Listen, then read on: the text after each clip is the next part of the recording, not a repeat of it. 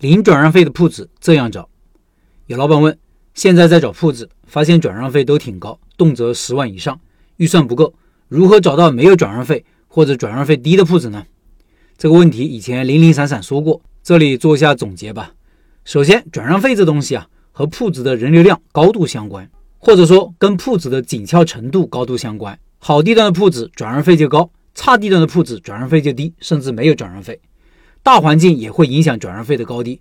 这两年疫情，开店的人少了，转让费就普遍下降了一大截。街上很多铺子转着转着就变成出租了，说明上一家没有转出去，房东就收回了铺子，不要转让费了。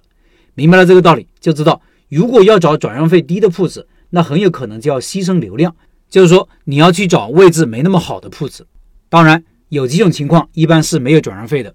第一，大铺子分割出来的小铺子，就是大店分租的情况，这种情况很普遍，街上随处可见。大店位置不错，房租高，为了降低房租成本，就分出几平米或者十几平米出租。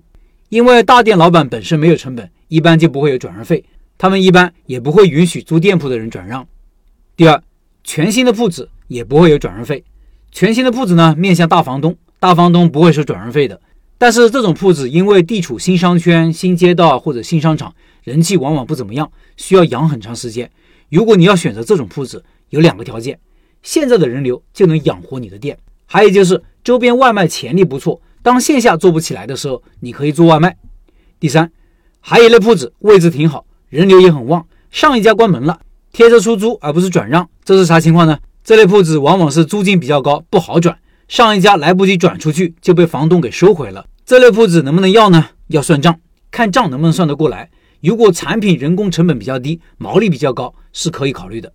还有一类铺子就是专业二房东的铺子，他们就做这个生意的，主要是赚铺子租金的差价，因为租金被二房东赚了一道，所以租金往往也比较高，要算好账。最后一类没有转让费的铺子，就是商场店或者物业管理的店铺。这类铺子，招商部门或者物业管理部门不允许店家转让。通常，以上五类铺子是不要转让费的。如果你预算有限，对转让费比较排斥，线下去看店铺效率就比较低了。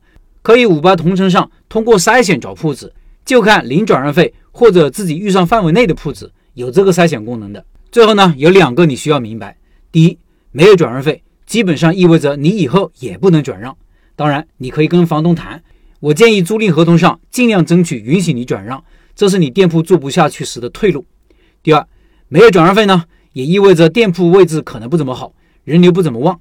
所以线下的全面考察不能少，各种条件要能保证你的店能做起来。如果租了个很便宜的铺子，但是没有消费潜力，你租来干嘛呢？今年三四月份的时候，我找过一段时间铺子的，后来因为疫情耽误了。今年的空铺子明显比往年多，转让费也明显比往年低，零转让费的铺子也不少，这是大环境不景气所致。